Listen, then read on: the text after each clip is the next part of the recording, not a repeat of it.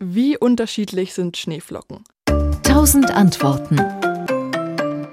Um das herauszufinden, müssen wir zuerst einen Blick in die Wolken werfen, darauf, wie Schneeflocken überhaupt entstehen. In den meisten Fällen bilden sich Schneeflocken mit Hilfe von Staubpartikeln in der Luft.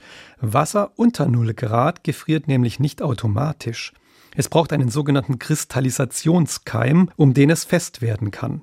Das kann etwa ein Staubpartikel sein, und wenn unterkühlte Tröpfchen in den Wolken auf diese Staubpartikel treffen, dann gefrieren sie an ihnen. Es entstehen Eiskristalle.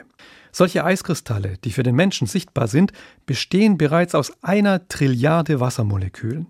Am ersten Eiskristall gefrieren dann weitere Wassertröpfchen aus und die Eiskristalle bilden so kleine Formen.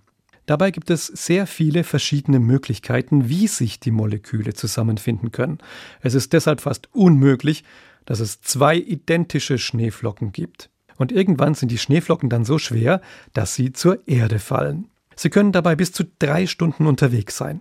Auf ihrer Reise wird ihre Form noch weiter verändert, denn die Luftfeuchtigkeit und die Temperatur beeinflussen die Gestalt der Schneeflocke weiter. Trotzdem sehen sich viele Schneeflocken sehr ähnlich, wenn sie bei uns unten ankommen. Zum Beispiel teilen sie fast alle eine sechseckige Grundstruktur.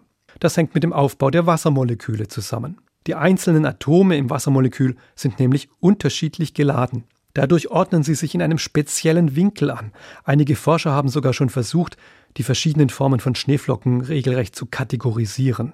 Doch trotz aller Ähnlichkeit gilt, jede Schneeflocke ist einzigartig.